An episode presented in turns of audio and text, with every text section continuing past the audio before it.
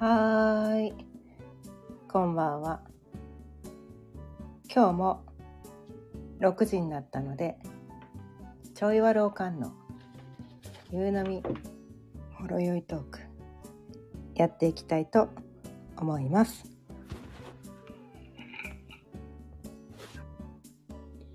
今日のお題は本当の自由とは？というお題でお伝えしていきたいと思います。改めましてこんばんは。魅力解放コーチのかよねです。毎日夕方6時からだいたい30分ぐらいその日のテーマを決めて気づきのヒントをお伝えしています。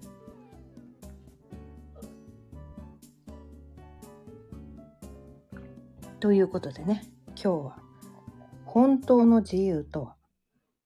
というお題なんですが、うん、このねあの私はねこう以前、まあ、何年か前ねなんか知らんけどこのね自由になりたい自由が欲しいっていうのをね多分物心ついた時からずっと求めていました。もうずっと自由になりたい自由になりたい自由になりたいっても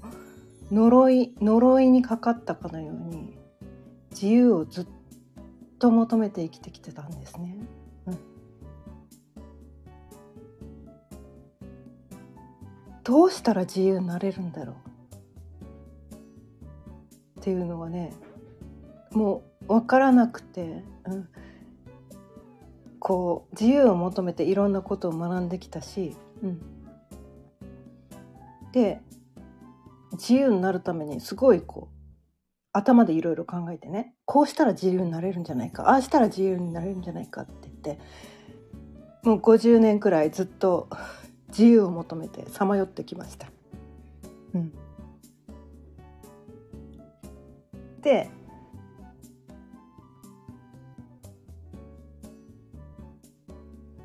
最終的に行き着いたところが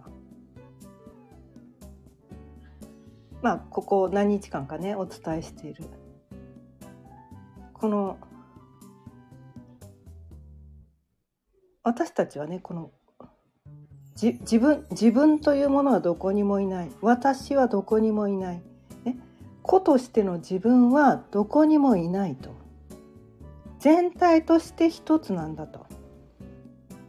でこのね個の自分がこうあらゆる出来事をコントロールしようとか何かを求めてね必死で頑張ってもそのなんていうのかな。個人個人の思い通りになんかならないと。ね。コントロールなんか何もできないんだ。自由を求めても自由なんか手に入らないんだ。っていうのを思い知らされて諦めたんです。諦めたんです。それで「分かりました」と「私には何もできません」と「もうすべて宇宙にお任せします」と。全部を手放したです。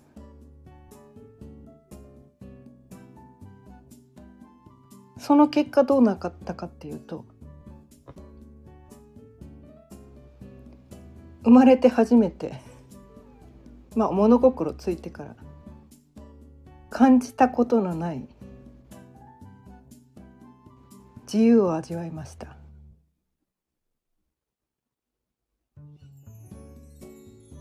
そして気づいたんです。ああそうかと。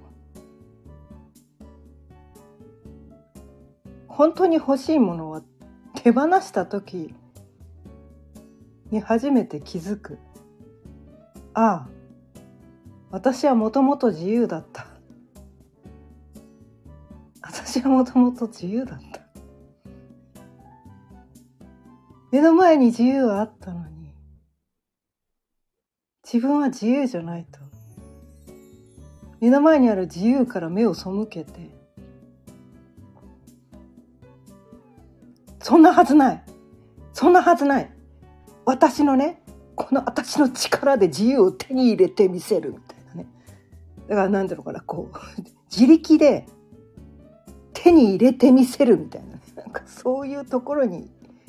いたことで逆に自由から遠ざかっていた。っていうね。そこに気づけたんですよね。うん、これね別にこの自由じゃなくても多分全ての物事において全く同じことが言えるんですよね。私の場合は自由をね何十年も追い求めてきたから私の場合は自由だったんだけど多分人それぞれね何をこう強烈に欲してるかによってそれがね何なのかっていうのが変わってくると思うんだけど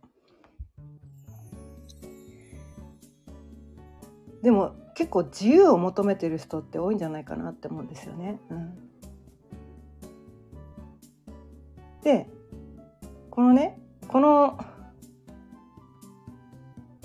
この感覚が腑に落ちたの現状は何も変わってないんですよ。ね、現実現状は全く変わってない私の認識が変わっただけなんです。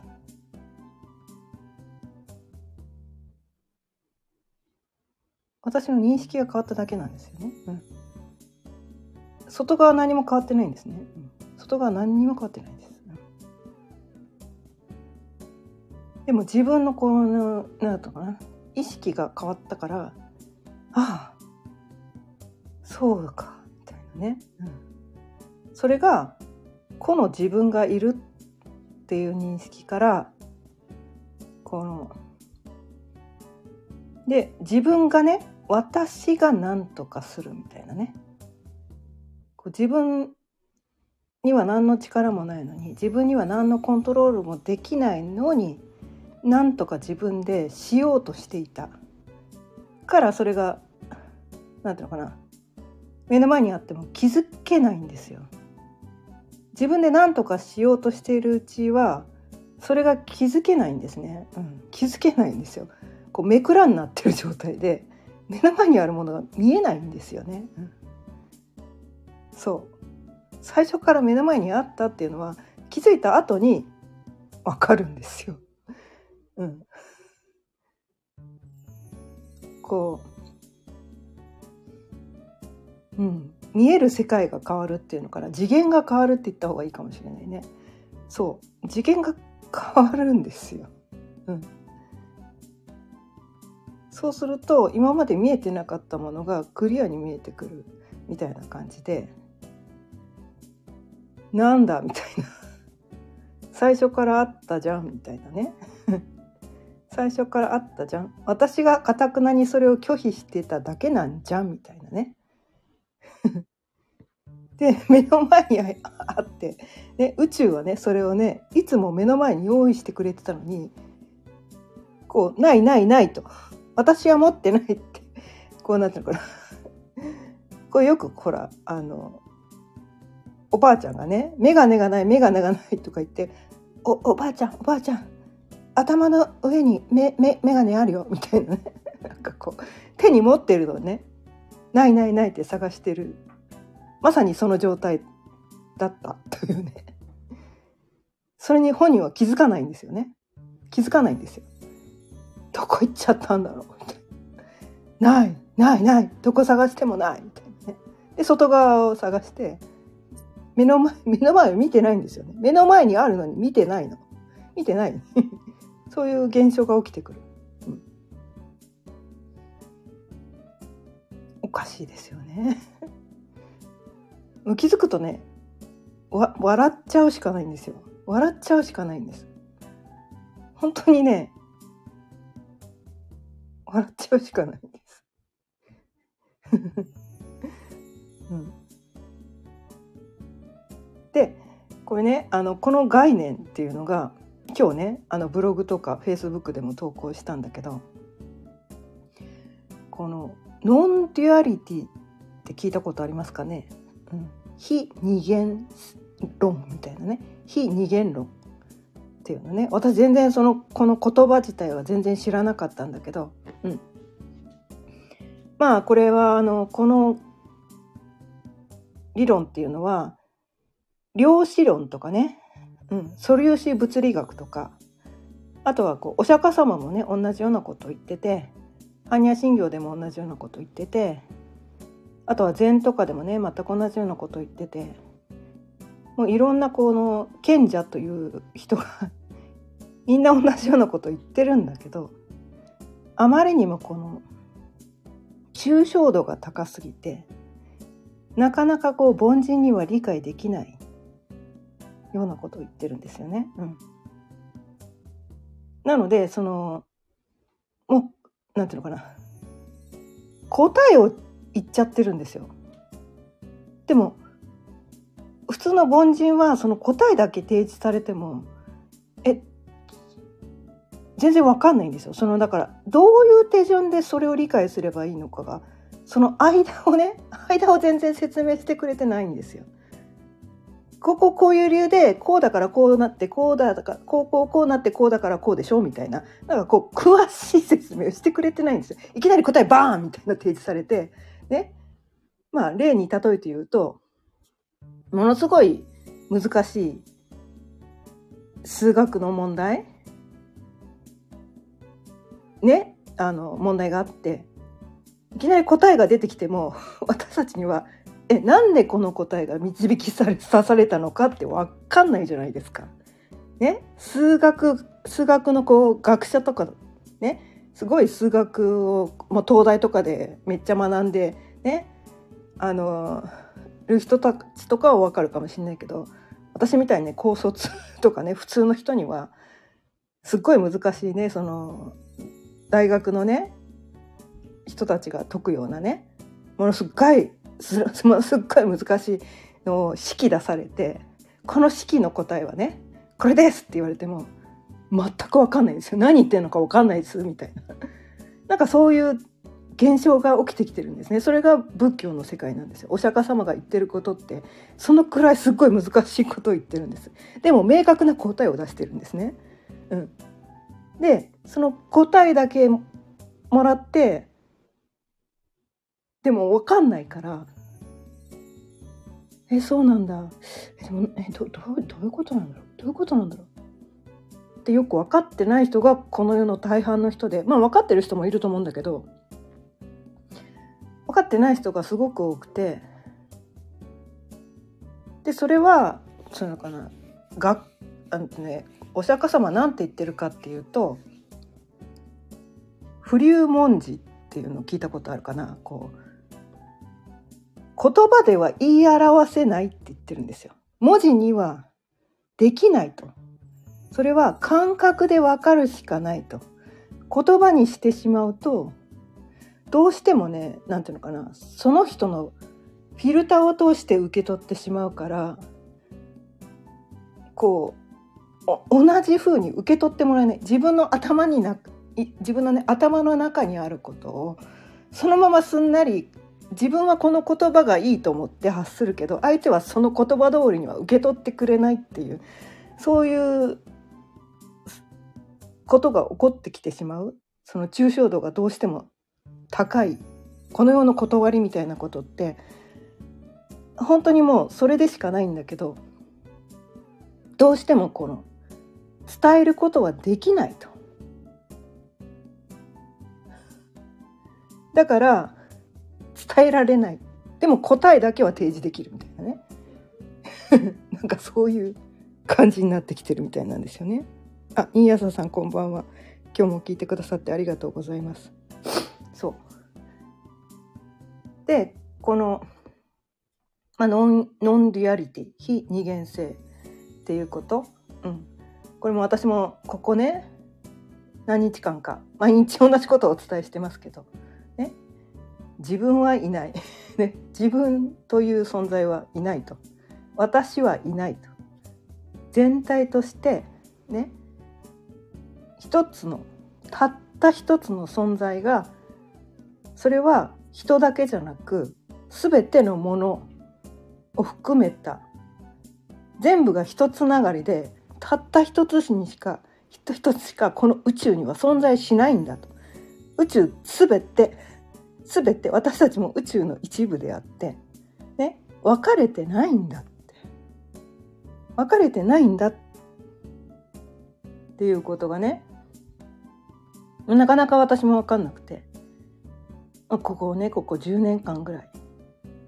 それをずっとねずっとそれが分からなくてこれ10年前にねこう人生の転換期が訪れて生き方変えようと思ってた時にある時に「ヨガ」っていう2文字が降ってきてその時には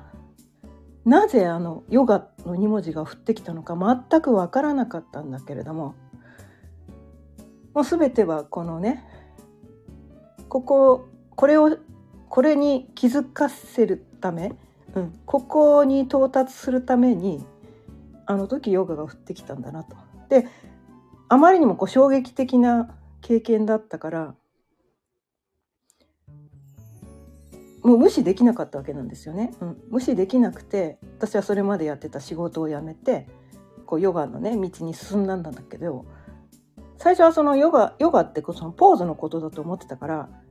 まあ、ヨガインストラクターのねこの資格を取ってポーズを教えてたんだけどなんかねなんか違う気がしてしょうがなくて、うん、な本当にこれのこと？これ本当にこれをするためにあの時ヨガが降ってきたんだろうかみたいなところがいまいちこう自分の中で腑に落ちなくて。でその前にもねなんかその物理学素粒子物理学とかその量子論みたいなのをその前に本とか読んでて宇宙ってものに対してすごい興味があったんですね。で宇宙に対してももういつ二十歳ぐらいの頃からもうだから30年以上前からその宇宙に対してはすごい興味津々でなんか宇宙のことが知りたくてたまんなかったから宇宙はずっとねなんか SF 映画みたいなのをねもう大体の SF 映画見たんじゃないかな、うん、見てない SF 映画探した方が早いぐらいの、うん、ほとんど見てるんですよね。うん、でそれ感覚的にねその宇宙の概念みたいな感覚的にその映画っていう世界を通してその感覚的にね宇宙とはみたいなのが 言葉で言えないんだけど感覚的に宇宙っていうのがねなんとなく自分の中にあるんですね。うん、でその量子論とか素粒子物理学とかヨガとかね仏教とか般若心経とか禅とかねなんかそういうことを学ぶ中であ全部が宇宙のことを言ってるんだなみたいな。で私たちはこの宇宙の一部だから、ね、地球もね宇宙の一部だし、ね、私たちはこの地球の一部だしってことはやっぱり宇宙の一部だよねみたいな。でこのねこんなに小さな自分ね宇宙の中で言えば本当に小さな自分がこの宇宙をどうこうしようなんてなんておこがましいって話なんですよ。ね。もうしょうがないんだってしょうがないんだっていうかそこで何て言うかな宇宙と自分が断絶されてる分離されてるって考えたらすごい大変なんですよ生きるのが。ね。私の人生私が何とかしなきゃいけないみたいな。なんかずっとそうやって言って必死でね、自分の人生は自分で責任を持って私が私を幸せにしてあげなくてはいけないみたいな。何ヶ月か前までそんなこと私このスタンド FM に言ってました。散々言ってました。言ってました。背負ってました。自分の人生背負ってた。なんなら家族の人生も背負ってた。私が何とかしなくてはいけないって。思ってた。思ってた。違った。自分が何とかしてるつもりになってたけど私何もしてなかった。私何もしてなかった。ただね宇宙の一部として生かされてただけなのね。やってるつもりになってただけで。なんかね飛んだ茶番劇をね 自分で自作自演の茶番劇を演じてただけだっていうのに気づいてもうなんかねすごい恥ずかしくなって穴があったら入りたくなってるんだけど、うん、あのもう本当にはもうなんかもう、うん、あでもねそこに気づけてそうねこう自由を追い求めてね自分の力でなんとか自由自由を手に入れようってね、目の前にあるのに もうだかもうしつこいぐらいにこう目の前にこう「ほらほらこれだよこれだよこれだよこれだよ」ってずっと言われてたのに「いやそれは違うそれは違うそれは違うから違うから違うから」ってずっと拒絶して生きてたなっていうのに気づいたんですよ。もう本当に何ていうのかなコントの世界 コントの世界をね私は生きてました。多分ねそういう人多いんじゃないかなって思うんですよ。気づいてみるとね笑うしかないんです。お腹抱えて笑うよりはどっちかっていうと苦笑いですね。泣きながら笑うみたいな。だか力が抜ける感じ？力が抜ける感じ？なんだ？なんだ？早く早く教えてよみたいな。早く教えてよ。気づいてた人。早く教えてよ。って思ったんですよね。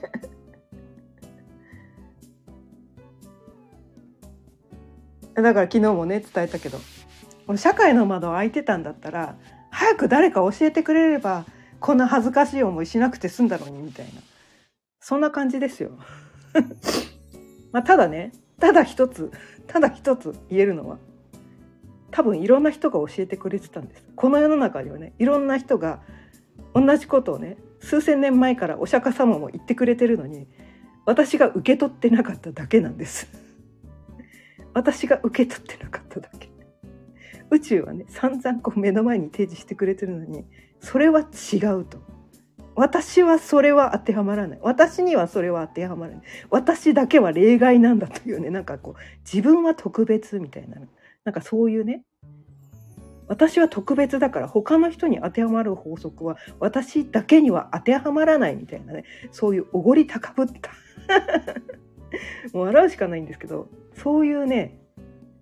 風に考えてたから。だからねいつも目の前に答えはあったのにうん。いつも目の前に自由はあったのにこれじゃない。これじゃないって言ってやってた。もうねこれで、ね、気づいたらね気も気づかないとね分かんないんですよほんとこれがね。気づかないと分かんないんだけどうん。ただね今こう自由じゃなくても今何かを必死で追い求めてる人がいたらそれ目の前にあるはずですよ。よく探してください。まあでも多分自分でねそれを自力で何とかしたい。何とかって自力で手に入れたい。でそこを手放せずにいると、うん、よこうなんていうかな。自分には何のコントロールもできない。何もできないんだと。で個としての自分はいない。ね。全体としてのたった一つの自分そっち側に行けたら多分そこに気づけるはずなんですよね。うん、まあ、言葉でだからねお釈迦様お釈迦様だってお釈迦様ってすごい人じゃないですかお釈迦様が言葉にできないって言ってることを私が言葉にできるはずがないんですよ。ね、だから私が言ってることが伝わらないことは重々承知の上で重々承知の上で私は誰かもっと早く教えてよっていうそこがすごく 強いから。まあ過去のね過去の自分に向けてじゃないけど、うん、もうそれがね伝えたくて仕方がないわけなんですね。うん、これを聞いてねなんかちょっとでもこう気づきのヒントになればいいなと思って、うん、日々ね毎日毎日同じことを伝えてるんだけど、うん、その表現方法をねそのテーマをね毎日変えることによってああそういうことかっていうのをねこう気づいてくれる人がいるかなと思って毎日ねこの、まあ、全く無駄なことをしてるのかもしれないんだけれどもうん。でもなななんて言ったらいいのかな。それ以外やることないみたいな。うん。それ以外やることないんだよねみたいな。だってもうって私もなんだろう全てこの世は完璧で何ていうのかな必要なものを全て与えられてるしなんか物欲が本当ないんですよね物欲がないんですよ。うん、でこうなりたいとかもねあんまないんですよ。ないんですよ。まあ、だからといって誰かにねなんかこう与えられてそんなものいらないって拒絶する気持ちももちろんないんだけど、うん、なんかくれるって言ったらありがたくいただくんだけどただね前はこういろんなものね欲しい欲しい欲しいってまあ自由が一番欲しかったんだけどあれが欲しいこれが欲しいめっちゃ欲しいって言って欲しいものがいっぱいあったけどそういうね欲しいものがねほんとなくなっちゃったんですよね。うん。まあ、どっちかっていうとこうなんていうかなどんどん物を減らしてるくらい。うん。で必要なものを与えられるしもう宇宙を信じてれば必要な出来事が起こってくるしもう何も心配する必要なんかないよねみたいな。で自分が思いついたことはそのまま素直に伝えればいいし、うん、で自分がやりたいってその時思ったものはそのまますんなりやればいいし食べたいものは食べればいいしなんかね その何かを押さえつけるとか抵抗するとか否定するとかなんかその無理やり何かをするっていうのがねほんとなくなっちゃったんですよね。うん。なくなっちゃったの。悩みがなくなっちゃったんだよね。うん。悩みがなくなっちゃったの。うん。だからその以前の私はねその悩みだらけコンプレックスだらけねないものだらけって思ってたけど そのそれに気づいてなかっただけだから全部ねあるのにね全ては完璧なのにそれに気づいてなかっただけでで早く誰か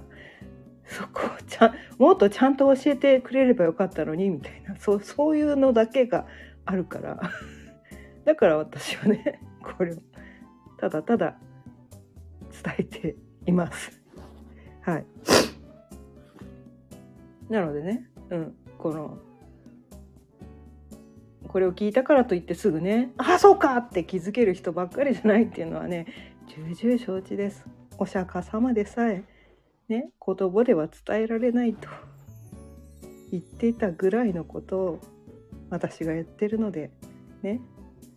多分数千年やっても伝わらない人には伝わらないし、数千年も生きてられないんだけどね 伝わる人には伝わるしでもなんかこうなんていうのかな？うん。こう50年以上生きてきてずっと追い求めてたこの感覚？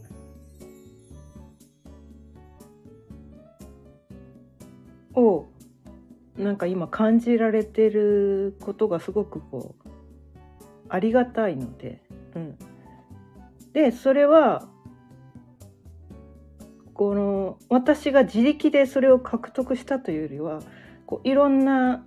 人が言ってくれてることとかをいろんな人がねなんかまあお金払って学んだっていうのもあるんだけどいろんな人がいろんな形で伝えてくれていた中で少しずつ私もねこの何十年もかけて少しずつこう腑に落としてきたっていうところがあるから、うん、まあ恩返しみたいな感じもあるんですよね。うん、だからそれをいろんな人がこの伝えてくれてたから今私がこの感覚を得られてるってことは同じことをするしかないみたいな。同じことをするしかないのかなみたいな、うん、その人たちと同じことをするしかないんだなって。こう気づけた人しか伝えられないんですよね。そこに気づいた人しか伝えられないんですよ。自分が気づいたことじゃないと伝えられないんですよ。自分が腑に落としたことじゃないと伝えられないんです。10年前は私は頭でね学んでただけだから全然伝えられませんでした。で数年前もねなんか分かったつもりになっててとんちんかんなことを発信してましたずっとね。うん。もうそれはもうあ何も分かってなかったんだなっていうのね今ね昔のブログとかで、ね、読むと何も分かってなかったんだなっていうのが分かるんだけど多分ね今こうやって伝えてることも数年後の私が聞いたらあ何も分かってなかったんだなってね同じこと思うかもしれないけど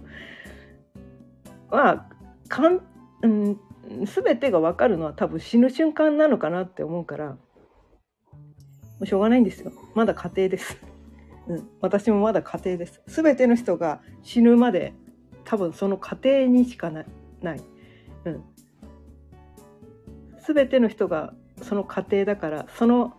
何て言うのかなそのどの家庭にいるかによってこの伝えられることがあって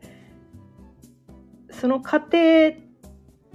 伝えることだからこそ受け取れる人がいるのかなっていうのもなんとなく感じるんですね。うん、あまりにもそのなんていうかな難しいね本当に悟りきった人の言葉っていうのは凡人にはなかなか受け取れなかったりするから、うん、まだ途中自分よりねほんの一歩だけ進んでる人100歩も進んでるの人の言葉は難しすぎて分かんないわけですよ。でも自分より一歩進んだ人の言葉っていうのはなんかこうねついこの間まで私も全然分かってなかった。っていうそういう人の言葉だったら伝わることがあるのかなっていうね。だから自分にも今のね今の中途半端な自分にも何か伝えられることがあるかなみたいな。全然まだまだ、ね、途中経過です。中途半端です。その中途半端な人だからこそ伝えられることが今だから伝えられることがある。ってなんかそんな気がするので毎日ね。毎日だから私も何ていうのかな昨日まで知らなかったことを今日知ったとか昨日まで気づいてなかったことが今日気づけたとか日進月歩なんです。みんなそうだと思うんです。だから一日だけ昨日より一日だけ進んだ私が伝える伝えられること昨日までは伝えられなかったことが今日の私だったら伝えられる。ただそれをただそれを伝えてるだけだったりします。ということで今日も30分過ぎたのでそろそろ終わりにしたいと思います。今日は本当の自由とは？ということでこのねノンデュアリティとか非二元論みたいなねなんかそういう概念これは私が10年前から学び続けているえー、素粒子物理学とか量子論とかヨガとか仏教とかね般若心経とか禅とかなんかそういう感じの概念。みんなもう伝えてることは同じだよ。っていうことをねお伝えしてみました。今日も聞いてくださってありがとうございました。